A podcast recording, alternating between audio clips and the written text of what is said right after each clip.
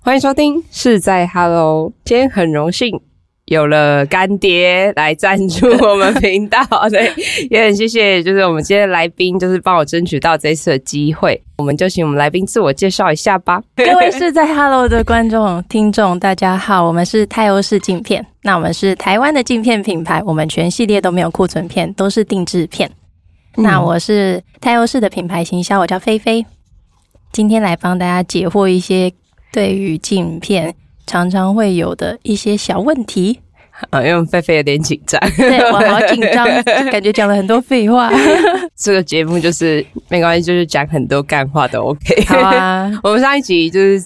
这算是就是我会把它看放在第二季的第一集，哦因为我其实第一季录完，现在也一个月、两个月，这是上片应该会两个月之，跟第一季的第一集结束之后，中间是隔两个月，嗯，对，就是两个月其实又是有点忙，我自己在调试一些事情，就一直都没有找到适合的机会上第二季，刚好就是找到这个机会，就想说好，那我就把这一这个当做第二季的第一季，可以然后来上片。对，所以我们第二季就有我们的。他要是来赞助我们， 然后我很开心。对，我，我今天是是栗子的 Sugar Daddy，对我们节目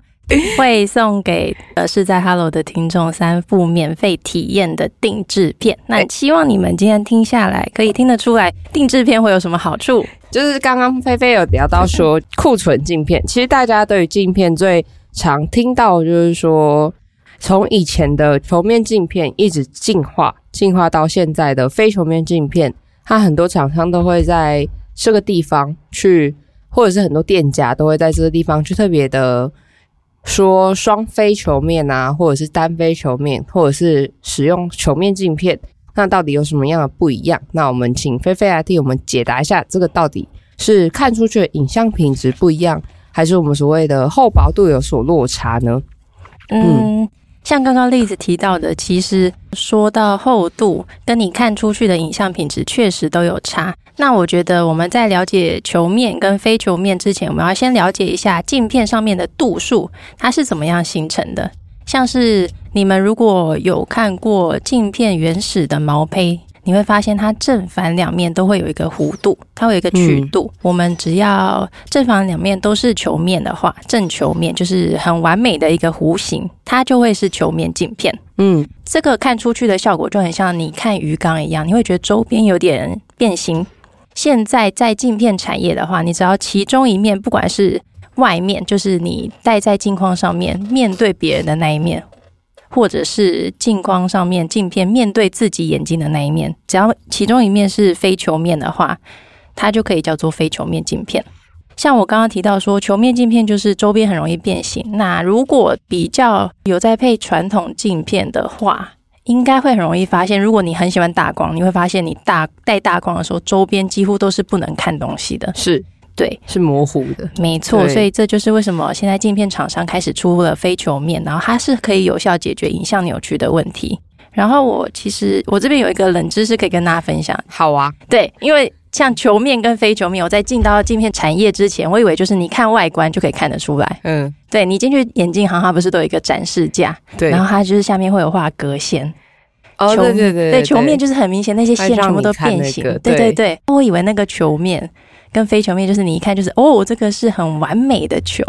啊，这个就是哦，很不平，所以那个就是非球，但其实很难用肉眼看得出来。是。所以，就算今天是坐在镜片上的话，你也很难去体验到到底球面跟非球面的感觉，没有那么的明显，你看的话，我觉得嗯一定看得出来。一定会有明显的。但如果你只是把镜片拆下来，只看外观，很难看得出来。那要用仪器才量得出来。哦，对是不是高度数人越高度数，这个非球面就越有感啊？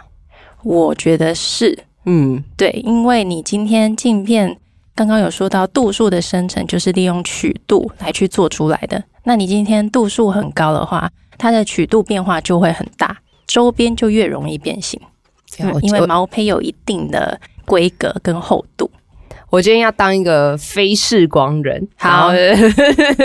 就是来问一些观众们一定都不知道的事。可以我今天要当成一个完全走进眼镜行跟那个视光产业的人，然后就是刚踏入，就是因为我现在还有在教学生，然后我在讲到这些区块的时候，他们都会问一些比较基础的问题，就会想说，哎，原来这些东西是他们不太了解的。就像我今天讲到散光，因为有轴度的问题，对他们就不知道，他们就不知道说，哦，原来轴度是相差九十度。嗯正常来讲啊，对如果撇除我们不规则散来说，是相差九十度。嗯对，这是蛮有趣的地方。所以我今天要撇除我视光人的一个角色，来当一个完全无知的人，来做可以菲菲的观 众。可以，那我可能 回答也不会像就是对于视光的人讲的比对对较对专业一点，让大家浅显易懂会比较好。那你们镜片是不是有所谓的 free form 设计？对 free form 的话，它翻成中文叫做自由曲面。嗯，那现在应该你常常听到的国际大厂 N 牌啊、Z 牌等等，等嗯应该都开始用 free form 了。free form 的好处就是，你可以今天不管镜片正面的弧度是什么，它可以利用后弧做撤销出度数。嗯哦然，后 Freeform 它制作的方式，它是用真的钻石，钻石切刀。对，装在刀具上面，然后直接用钻石切，因为大家都知道钻石硬度超高，那你们工厂会不会很危险？嗯，很多颗钻石， 对，真你的，懂这我是真的，意思。而且那个钻石，譬如说你切削到一定程度，一定会磨损嘛，有磨耗，然后还会有剩下来那些钻石都是不能用，可能太小颗的，那怎么办？就是拿可去能变卖。 也要找得到有人想要 买，那应该都是回收，对，哦，所以你们乐色蛮有价值的，可以 来来我市的工厂挖一下。可以去哎窃取。嗯，所以 free form 的话，基本上都是坐在后后面，就对是镜片比较靠近眼睛的这一面，对它会利用，所以它算是一个技术，还就是一个撤销的方式。对，它可以针对你的处方，嗯，就是你下给他的指令，嗯来去撤销出你想要的厚度跟度数变化。啊，这样子就可以很容易控制。譬如说，你今天如果是库存片的话，它可能光芯就会在毛胚的正中间，嗯，但你 freeform 的话，用设备设定，有一些人天生 PD 比较窄，就是瞳距比较窄的话，就可以做移心。freeform 我刚刚有说到，它是用钻石切割的，所以它其实精密度很高。我们甚至可以设定到一度一条，就是不一定要二十五度。就是度数一度一条。对，这现在是每一个厂商都在力求一个精密的值。对对啊，一度一跳其实做、其实是非常难做到的事情、欸对，尤其你又加上周边的一些曲率的关系，嗯嗯，才有比较常遇到问题啊，就是像镜片啊有折射率，请教一下菲菲，折射率不同啊，常会听到说什么一点五啊、一点六、一点六七、一点七四，现在是不是最新还可以做到一点八，还是一点七八？对，一点1.76七六，是 T 开头对，的厂商市面那个上吗，全世界、嗯、最高折射率 我听很强。到也是这个，对，对，T 开头，T 去开年嘛，对对不对？真的很厉害。嗯，折射率不同，我相信大家都知道，就是你折射率越低的话，它镜片就会越厚。大家可能不太知道，就是你折射率也会影响你的光学品质。嗯，光学品质主要就是用阿倍数来定义啦。如果要简单一点看的话，嗯，阿倍数它主要就是你看东西会不会色散，你会觉得嗯不够、锐利，对，不够集中，然后有一点发散的感觉。我觉得这个是眼睛很敏感的人才感觉得到。我也对觉得， 对，因为我自己的度数是大概是五六百度，然后我之前用过一点六跟一点六七，就是我的度数是卡在，你可以用一点六省钱，但你也可以当一个有钱人用一点六 七，一点六 G 就是薄一点。 对，对但是我觉得看出去的视觉效果好像没什么，真是很大的差别。对于我来讲啦，嗯可可是可能对于高度数的人来讲就有差就是粗浅一点，就是眼睛坏掉的人才看得出来。哦，真的假的？就是眼睛度数超级高，可能破千度那种，他眼睛超级敏感，真的会很容易发现。哦，，对他们是不是换品牌的话，其实基本上也会有落差对，所以才会常听到说什么适应期。哦。，对哦，我觉得讲到适应期，真的可以先给大家一个观念，就是为什么每一次去配镜片，然后都会跟眼镜行沟通很久，嗯因为视觉、它其实是大脑在作用，所以你通常要先说服大脑，就可以说服眼睛。所以通常最好适应的是白天，最好就是适你可应能。的是白天，你们会跟客人这样讲吗？就是你可能一大早起来的时候，睡觉刚起来，那个记忆是被刷新的，哦，有哎、对不对？有有听过，因为我之前在卖运动型太阳眼镜的时候，我都会跟客人说，就是你如果想要好适应这副眼镜的话，啊，你就可能白天刚睡醒的时候，先不要戴别只眼镜，你就先把这只新的运动太阳眼镜，因为运动太阳眼镜都会有曲面嘛，这个是菲菲的专业，对，对，然后我就会请他白天的时候拿来戴，他、可能就会大脑重新被刷洗一次的时候，你就戴起来的时候会觉得这个度数比较可以， 哦，蛮合理的，对不对？嗯可是基本上这样子，客人戴起来好像都比较可以去接受，就是这个时间点啊，好像他们就最好去适应这个最新的镜片。嗯，对对，这里菲菲有提到说原料啊，对，台湾自己有制作原料吗？像你们家的镜片的话，嗯，你们的毛胚是自家的吗？还还是一样是从国外生产出来？就我所知，因为镜片射出的话，它会有一点点影响环境，就是很毒。所以其实，在台湾的话，环境法会是过不了的。所以台湾好像就我所知啊，是没有人在射出镜片的。我听到也是这样子。对对，所以我会说没有。所以是因为很毒的关系，所以才没办法做。对，每一个国家它对于环境的要求就是工厂生产能不能够达到环境保护。哦，是这样子哦。对哦，我一直很疑惑为什么台湾没办法制作毛坯这件事情，因为我嗯觉得台湾的光学的一些厂商其实都做的还不错。对呀、对，啊，嗯然后为什么我没办法自己制作毛坯这件事？而且是其实像是度数这件问题，其实你们都已经克服的差不多了。所以我觉得这个真的也跟成本什么的无关，也不一定就是什么大陆啊、韩国这种比较便宜，因为日本又在做毛坯，嗯那他们人工也很贵，但真的主要就是因为那个国家的环境法能不能够过。那毛坯的原料会影响光的折射率吗？会，所以每一个折射率它的原料都是不一样的，可能会是呃排号的不同。嗯我不晓得大家会不会有这个概念。排号是指譬如说，我假设好了，今天全部都是用苹果来做镜片，分智利苹果。跟富士苹果，譬如说智利就是用来做哦一点六的折射率，富士就是拿来做一点七四的折射率，会是这个概念。可是它们都是苹果，我拿泰欧式来做比喻好了，嗯我们的镜片原料都是从三井化学出厂嗯的，那它的材质都是 MR，、可是它会有分不同的牌号，它就是譬如说有 MR 八、MR 十，嗯对，那它其实都是 MR，哦，对好像有比较了解一 点。对啊，我刚呃、刚。这个好深入哦。对，，应该就是要应该要说品种不一样，不然我拿拿猫咪来讲好了， 好啊，好， 台湾的 猫咪好，有橘猫嗯 跟虎斑，嗯，虎斑可能就是一点六，然后橘猫就是一点七四的概念。哦，对，就是它们都是猫，嗯它也都来自台湾，可是它们品种就是可能看起来外观看起来花色不一样，或是品种有点不一样。但他们都来自同一个厂商。对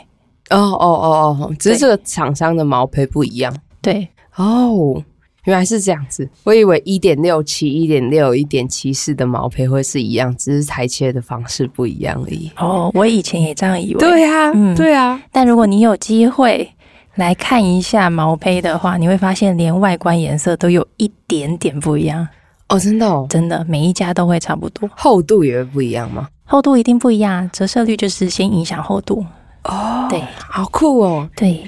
我哦学到新 新，连我自己都学到新的小知识 了。那镜片刚刚菲菲有在一开始讲的时候，她有试试一个客制化镜片，对个人定制化。对很多人应该都会比较疑惑的是，到底我们所谓的库存片跟个人客制化镜片有什么不一样？为什么客制化镜片需要可能价钱上面会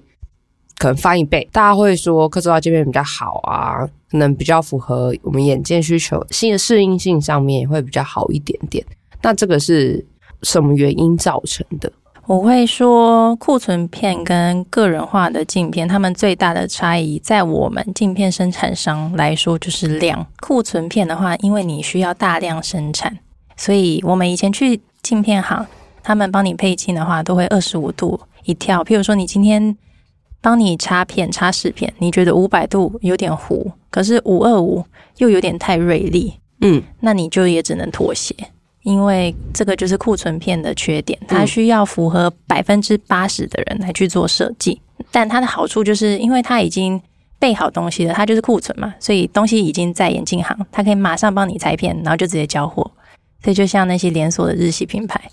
就是快速，对，可是那个镜片可能就不是符合你个人视觉的需求，就像我刚刚提到的，五百太糊，五二五又太锐利，那我可以询问一件事吗？请说。镜片到底有没有像我们的食物一样有保存期限？保存期限这件 事情蛮常被问到的。我先讲，其实我的频道根本就不怕得罪任何厂商真的吗对，因为所 以我我只怕你们太有私得罪其他厂商。不但我会不会我个人秉持着，对，就是我不怕得罪任何人。好 好，那我先讲一个很广义的概念好了对，因为镜片我要先给大家一个观念，就是镜片它是医疗器材哦，因为它可以矫正，对，应该是说 WHO 嗯他说近视是一种疾病，那今天镜对片可这以是还是前阵子在吵的问题。对对，前阵子吵蛮大的问是题。一种疾病，因对为你健你眼睛健康的话，就不会有近视的问题，所以你嗯觉得它，你可以说它是一种病，而且它是慢性病。嗯你会发现，你譬如说小学三年级开始近视，它就会无止境的开始一直成长，增加度数。今天镜片可以帮你修正好你近视看出去的视觉，它就是有矫正效果，它也不算治疗，就是矫正好了，嗯所以它就是医疗器材。然后呢，因为我们刚好最近有在做 ISO 一三四八五的课，然后讲师刚好提到这件事情，帮我解答。嗯他就说以卫福部他们的观念，他给了你就是医疗器材生产商的许可证，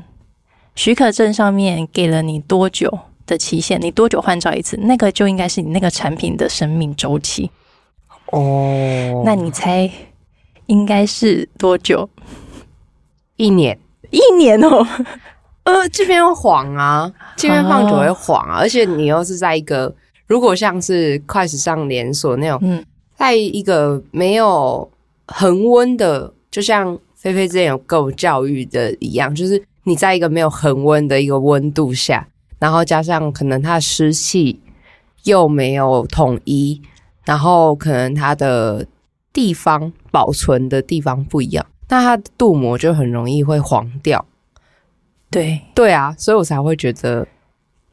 一年，对，还是太短了。太短。嗯许可证上面是写五年， 五年哦、对，所以我觉得你可以想成从生产出来，嗯，然后到你真的这个产品的寿命结束，它可以有五年的时限。但刚刚就是你有听提到，就是日系连锁店，他们都是用库存片。对，那库存片就是你已经生产出来不知道多久，一直放在仓库里，还刚好有人需要，就帮你裁成型，装到你的镜片上。对，那个人化的定制片就是你今天处方给我，我才开始新鲜现做，所以差别会在这里，就是刚刚提到的库存跟个人化镜片。我觉得镜片的镀膜现在好像已经没有像是以前的这么容易会泛黄了。对，对，现在的镜片镀膜已经做的算还不错，可是常会有客人就问我说：“那你们跟库存面会有什么不一样？”但我会就像刚刚菲菲讲一样，你永远都不知道这副你的镜片放在那边多久了。嗯，你这副镜片，你有可能是一千度的人，但世界上有多少人一千度？ 一千度也有库存镜片、对，啊，一千度也有库存镜片啊。哦然后我就说，那那你永远都不知道这个一千度放了多久。你再戴在眼镜眼睛上，然后你可能又要戴它两三年。那对如果它又它又放了两三年了呢？嗯，这副镜片总共生产的 就已经出产六七年了，真的哎、所以你戴为什么戴在脸上，有时候会比较容易会磨成会掉。嗯，这好像也是一个比较合理的解释。也有可能是原因之一，对对对，但也有可能是他自己习惯不好。 这个我们后面讲到，我们会教大家怎么清洁眼睛。嗯对，所以个人化的话，它的优点还有什么？个人化的优点哦，嗯因为像刚刚提到，就是你今天处方给我，你下单我才马上新鲜现做，所以今天你的度数处方比较特别，譬如说验光师他有特殊的仪器帮你量出来，你适合五百一十二度，嗯，你会觉得戴起来最舒服。我们可以帮你制作出来，或者是你今天呃散光比较高一点，可能超过两百度、四百度的散光，我们都可以帮你做出来。就是像这种特殊处方都可以做。那再来就是磨层的话，可以克制化。譬如说我今天的需求，我希望可以反射低一点，比较少鬼影，然后比较少看到就是光反射的异物感。我们可以帮你选低反射的磨层，帮你镀上去，或者是我今天常常需要夜间驾驶，我需要可以反射那种高能低量眩光，对的镀膜的话，也可以帮你做克制化的镀膜，或者是你今天喜欢不一样的水银色，嗯，也都可以直接帮你镀上去。然后像个人化的话，我刚刚提到说，你今天戴库存镜片的五百觉得太糊，五二五又觉得太锐利，克制化帮你做到五百一十二度，你戴上去就可以很容易的适应，它可以有效的缩短你的适应期。这个我最近才经历的一件事情，嗯就我在帮客人验光的时候，然后那时候他的度数是五百，我验出来是五百三十七度，然后我最后因为他选择是没有一度一条的镜片，所以我最后给他五百二十五，但是他那只眼睛本来就没有那么的视力视力值本来就没有那么好，然后他视力值是在零点八，然后他的另外一只眼睛视力值是在一点零，我选择是给他五二五的。结果他带出来就跟我讲说，那一只是一只比较不好的那一只，他就只觉得不太清楚。然后我就回去看了我的度数，我那时候验出来是五百三十八度，我就是想说，因为我那时候觉得说我宁可不要太多给他嘛，嗯对，那我就少一点给他。嗯，然后可是验出来的结果发现说，我少一点给他，那他就会不清楚。就像刚刚菲菲讲的，就是比较不健康的眼睛就会特别锐利。经历过这件事情，然后我就我就被受服了， 哇，真的，哦对我就受服了。然后我就跟他讲说，好吧，那那我们就我们就只能往五百五十度跳，对，因为他选择的不是一度一跳的镜片，嗯，对，但是如果这时候是一度一跳的镜片，就可以完全解决它的问题。嗯，所以我对觉得现在应该要渐渐的，就是请大家去比较好地去接受，说为什么要克制化镜片。对，因为其实一度一跳的镜片真的是对眼睛来说是比较好的舒适度，而且其实我们眼睛本来就不是一个二十五度一跳的东西，对，对啊，因为我知道太优是比较特别的地方是你们家是做运动起家的，对。运动的镜片跟一般的镜片有什么不一样吗？为什么运动镜片做起来的话会相对来说比较困难一点点？你觉得运动的眼镜跟一般的眼镜外观上看起来有什么不一样啊？第一个是曲面嘛，曲面，然后片镜、片镜大小的问题，嗯嗯嗯倾斜面的问题，嗯，那为什么它运动眼镜曲面要这么大？防风吗？对，跟阻力，阻力阻力就是那个风阻、哦，风阻嘛，嗯，嗯，大面镜的，大面镜对挡光。对，这就是你运动中这你也会是有我哦的专业，哦， 是是是，也是对，毕竟我卖了一年。没错， 大家运动的时候都会讲究，就是要遮光。比如说，你今天是骑单车的人，单车应该通常都是清晨出去骑，会有开始呃太阳升起啊，光越来越强。譬如说下坡路段那个是风速，如果直接冲进去你的眼睛里， 嗯其实会很不舒服，看不清楚的话，其实很危险。譬如说，有一些人会在山林间骑车，甚至你只是在一般的道路上骑车，附近的沙石也有可能吹到你的眼睛里。所以，运动眼镜它最主要的功能就是要保护你的双眼，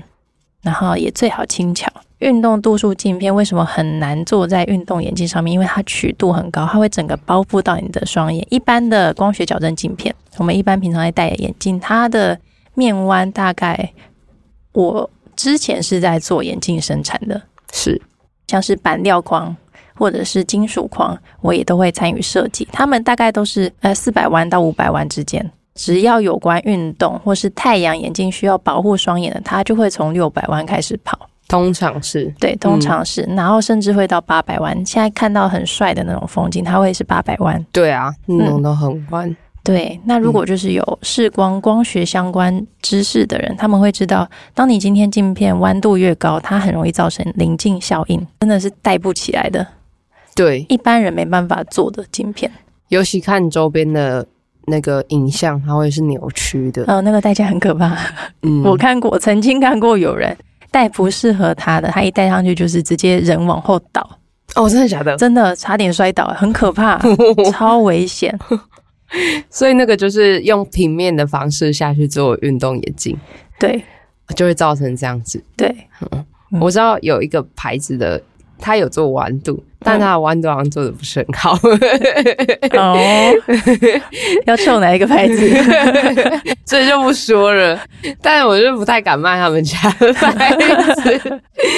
还是让专业的来？对，还是让专业的来。我就是觉得说，这本来就是一个比较有专业性的地方。嗯，对啊，虽然你可能平面眼镜真的做的非常好，但是你有弯度的镜片，就像菲菲讲的，它旁边是需要有临近效应的。加上它旁边的度数有可能跟中性的本身就不一样，对因为我们倾角跟弯度都会影响到我们度数的变化。对对，这是大家可能不太知道的点，哎对就是我们弯度可能每弯一度或者每弯十度都会影响到我们度数可能要减少或增加。对，所以这样子，这一副镜片它上面的度数变化，你刚刚讲到关键字度数变化很重要。那这就是为什么 Freeform 个人化的镜片很适合拿来做运动这种高弯度的度数镜片。运动镜片的话，它与我们的一般的像我们眼镜的数值镜片有什么比较不一样的地方吗？因为运动的话，其实最怕的不是说你觉得很累， 或者是阳光太强，最怕的其实是受伤。所以我觉得要做到保护的功能很重要，所以最好要是防爆的。我们通常防爆，目前市面上最常见的材质就是 PC。PC 的话，它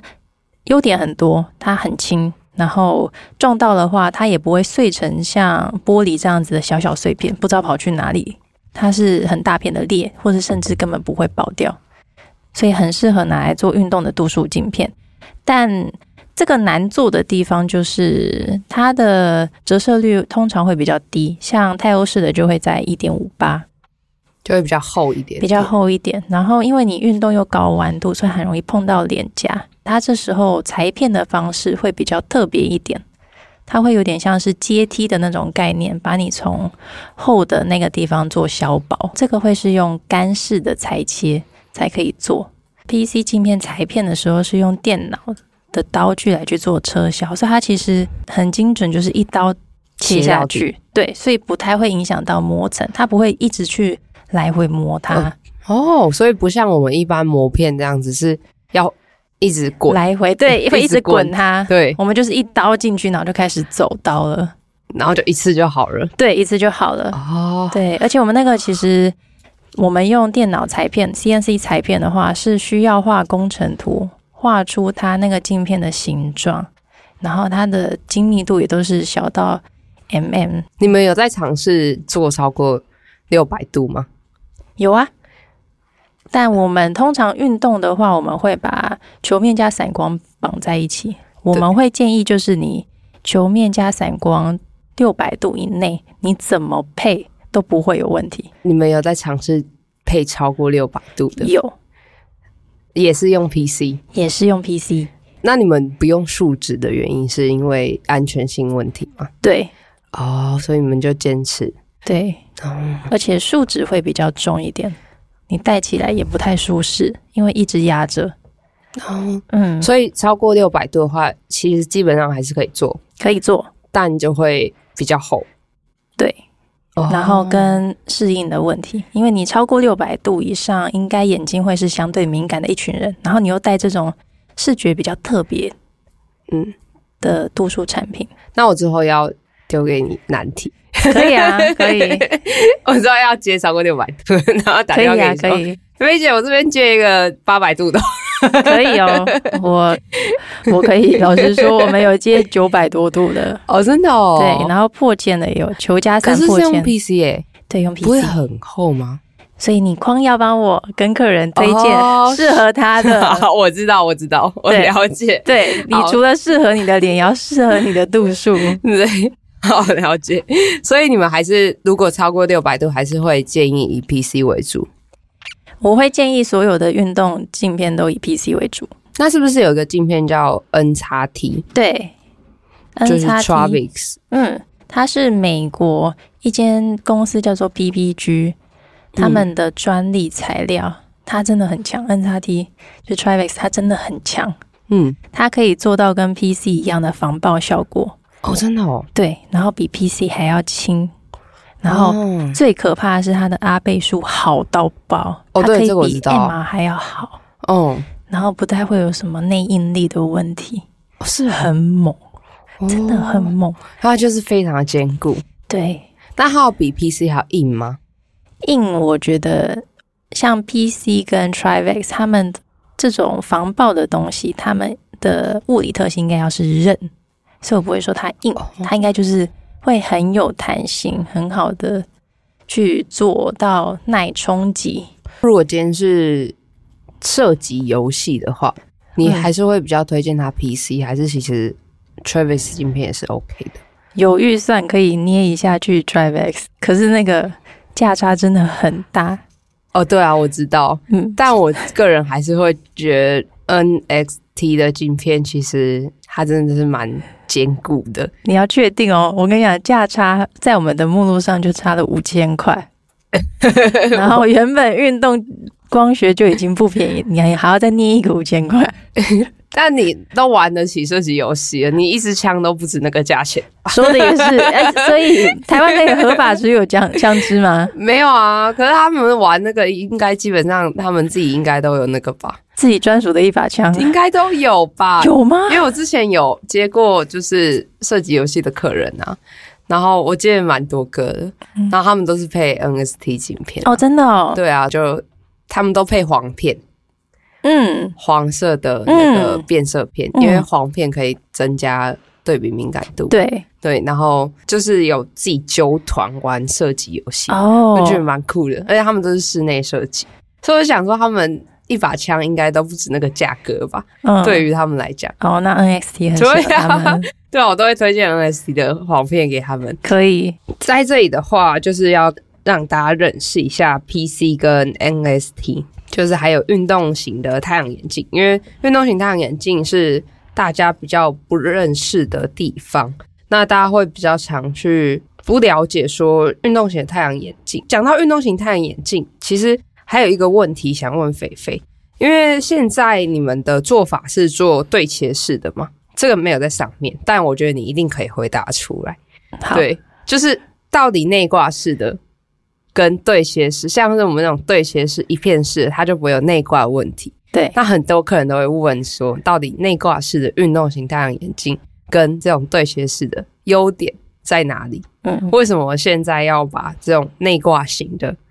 把它换成这种对切式，而且会比较推荐我们还是以这种对切式的来作为最主轴。嗯嗯，为什么不用内挂型的就好？因为内挂型的不是比较便宜嘛？对，比较便宜，而且你可以做到很高度数。对啊，对因为先说对切式，是你们平常看到，比如说欧牌，它有一片式的风镜，嗯，对，然后我们对切就是把那一片镜片分成两半，然后帮你做上度数，嗯再接在一起。然后这样子的好处就是看起来很 帅，哦，对，对，看起来 很帅。那内挂式它也可以解决这个问题，你外面看起来是一整片的风景，然后里面有一个小小的眼镜挂在里面。嗯，今天为什么很多，譬如说做工业设计的，他们很喜欢追求一体成型，因为它的变数会变很低，嗯他们有一加一中间可能会出现的风险，比如说内挂掉下来，嗯或是内挂跟你的风镜的镜片中间有个空间，那个空间它不知道会发生什么事。譬如说你在呼吸的时候有雾气产生，嗯，了然解后，还有内挂，它还有一个问题就是它会比镜片更靠近你的眼睛，那个顶点距离也有差。也会不一样。对，还有内挂，它比较小。它其实看起来就很像一般的光学眼镜这样小小的两视野片，会有局限，对，你看侧边的话，其实看不太到了，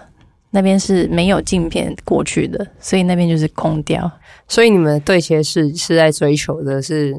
就算是我连侧边都是很清楚的视野它侧边也会有可视区让你看到，哦对就比较不像是以前的，可能看到侧边就会有扭曲的问题。其实老实说还是会有，我觉得得这个是没有办法避免的。然后像你平常没有戴眼镜的时候，你的视野可能有一百七十度，戴了这种高弯度的眼镜，它视野真的可能只剩下九十到一百一之间，是也很难避免周边变形的问题。尤其当你今天度数很高的话，因为其实这个部分真的蛮少人在做的，基本上现在还是大家会以内挂式为主，就像大家最近广告比较多的是日本的那个 Airfry 嘛， 对 他们家也是主打内挂式的，对，嗯他们家那个镜框是算好戴的，蛮特殊的，对，蛮特殊的，就是有他们特别的族群，对呀、他们的支撑点是在颧骨这边，对啊我觉得真对的啊很特别，无嗯，鼻点的。对，无鼻垫的设计，你知道吗？Airfly 它除了内挂可以配度数之外，它其实一片式的风景也可以配度数，而且是跟台欧式合作的是不是 inset 设计？就对是片砍框入式式的对，哦，嗯你们家也可以做哦，那个是我们有一起之前有一起合作一个计划，哦，所以 AirFi 的镜片也可以找台优视对，换 镜换有度数的镜片，对顺便打一下广告。可以 好，那我们让菲菲休息一下，我们下一集继续讲。好，好，欢迎大家在下面帮我，对，帮我订阅我们的 Podcast 频道，然后到我 IG 是在 Hello 帮我按赞，然后追踪，然后也可以到太后市的，你们也有 IG 对不对？有我们的嗯 IG，好，太后市的 IG，然后帮我们按赞，然后留可以留言，然后分享。好，谢谢大家，谢谢。